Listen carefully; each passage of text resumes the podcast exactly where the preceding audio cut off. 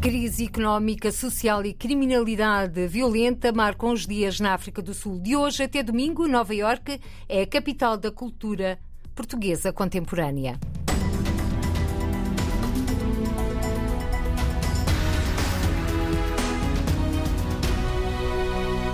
Na África do Sul vivem-se dias de apreensão, aumento do custo de vida, a taxa de desemprego a situar-se nos 34% e cortes continuados de eletricidade marcam o dia a dia de quem vive em terras sul-africanas. Um Estado falhado, descreve o conselheiro das comunidades portuguesas, Vasco Pinto de Abreu problemas de eletricidade, temos com cortes de 4 a 6 horas diárias que afeta todos os negócios, afeta a vida das pessoas, o dia a dia das pessoas. Eh, é um problema que já, já se arrasta há 14, há 14 anos, ainda não está resolvido. Continuamos, houve uma greve selvagem nas centrais elétricas que provocaram este agravamento. A África Sul está com um déficit de cerca de 6 mil megawatts diários no, no abastecimento de eletricidade e tudo isto complica, complica a vida das pessoas, o aumento do custo de vida também, devido à guerra também as coisas têm estado a aumentar, o preço da gasolina aumentou exponencialmente também. Tudo isto agrava e aumenta a criminalidade, como é óbvio, porque aumenta o desemprego também. As cidades estão decrépitas, não se arranjam, há buracos nas estradas,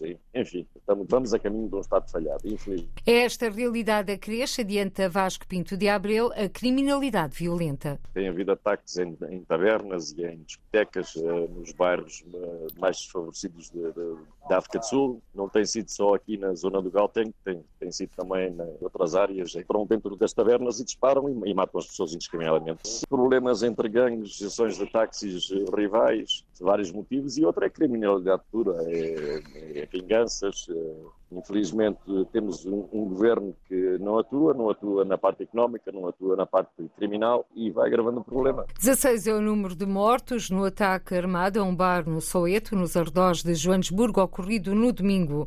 De acordo com as autoridades sul-africanas, ainda nos arredores de Joanesburgo, um ataque a uma taberna provocou dois mortos. Um cenário que explica Vasco Pinto de Abreu leva portugueses e sul-africanos a deixarem o país. Vivemos com apreensão, não sabemos se se isto vai melhorar, se não vai melhorar. Há eleições dentro de dois anos, esperemos que sim, mas há muitos, muitos portugueses, e não só, sul-africanos também, a abandonar o país e irem para outros uh, países. Uh, agora, um membro da minha família foi para a Irlanda, um casal jovem, com dois filhos jovens também, porque o é um bocado preocupante uh, e quem pode está, está, a abandonar o país. E a tristeza é que são quadros qualificados, muitos deles são formados, têm os seus cursos e preferem abandonar o país. E até sul-africanos, eu sei de muitos sul-africanos que estão a abandonar o país e há muitos que vão para Portugal, curiosamente, muitos que, que, gostam de Portugal e que vão para Portugal por causa da segurança. As coisas funcionam e aqui já não funciona, infelizmente. Um cenário traçado por Vasco Pinto de Abreu, conselheiro das comunidades portuguesas a viver em Joanesburgo, em declarações à RDP Internacional, sul-africanos a virem para Portugal e portugueses a irem para outros países.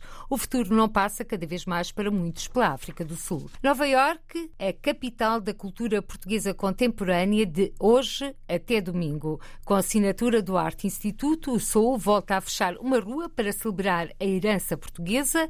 No Central Park vai ouvir-se música portuguesa e há curtas em português para ver e ouvir. Ana Ventura Miranda, fundadora e presidente do Arte Instituto, com o programa das festas. É a 12 edição deste festival, que continua a ser eh, um dos eventos mais emblemáticos do Arte Instituto porque foi com este festival que tudo começou, vai já fazer uh, eh, 12 anos. Continuamos a receber bastantes curtas portuguesas com muita qualidade, continuamos a fazer um concurso, não é por seleção, é aberto a todas as pessoas que queiram concorrer. Normalmente as inscrições abrem em novembro, portanto, para quem queira participar no próximo ano, aqui fica as datas para estarem atentos. E depois, esta semana, temos ainda no fim de semana dois grandes eventos que realmente celebram a cultura portuguesa contemporânea e aquilo que, que somos hoje, e, e no fundo a marca Portugal, é também muito do que estamos sempre a falar aqui no Instituto. Vamos ter no sábado a oitava edição do Portugal no Sorro, em que fechamos uma rua para celebrar a cultura portuguesa que existe neste bairro de Nova York. É na sequência do filme Os Portugueses do Sorro, que já, já temos falado aqui e que já muitas pessoas viram.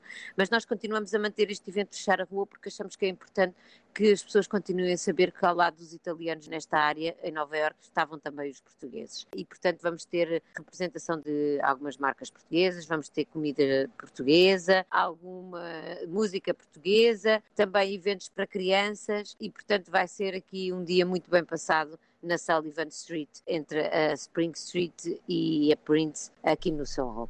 Hoje começa o Festival de Curtas Metragens Portuguesas. Domingo é a música em português que vai inundar o Central Park. São esperadas cerca de 5 mil pessoas para ver e ouvir Fado Bicha, Surma e Ney Mato Grosso. Adianta Ana Ventura Miranda um evento em que esperamos 5 mil pessoas no Central Park. O Central Park faz todos os anos um evento que é o Summer Stage, onde vão os grandes nomes da música internacional e também americana, e nós temos vindo a realizar já há alguns anos um dia dedicado à língua portuguesa e à música portuguesa, em que já participaram a Marisa, os Gift, os Dead Combo, os, o Noiserve, entre outros artistas. E este ano vamos ter os Fado Bicha e a Surma a abrir o concerto para o Neymato Grosso. Portanto, vamos celebrar a língua portuguesa numa venue espetacular. É sempre um orgulho podermos estar no Central Park e sentir que o nome Portugal está representado e, e, é realmente um dos eventos que eu considero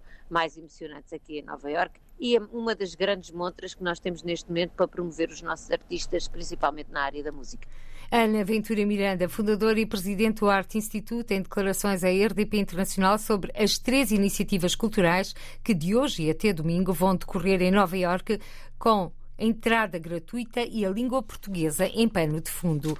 Lagos entra para a rede de apoio ao investidor da diáspora. Em comunicado, a autarquia de Lagos, no Algarve, refere que, além de se dirigir a imigrantes portugueses e lusodescendentes que queiram investir ou largar a sua atividade económica em Portugal, a rede de apoio aos imigrantes da diáspora destina-se também a empresas nacionais que pretendem internacionalizar os seus negócios através da diáspora.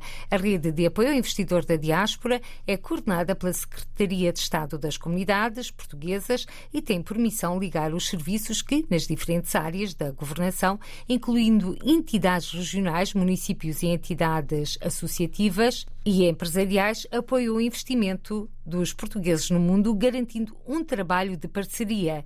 Neste âmbito, vão realizar-se os encontros nacionais de investidores da diáspora de 15 a 17 de dezembro deste ano.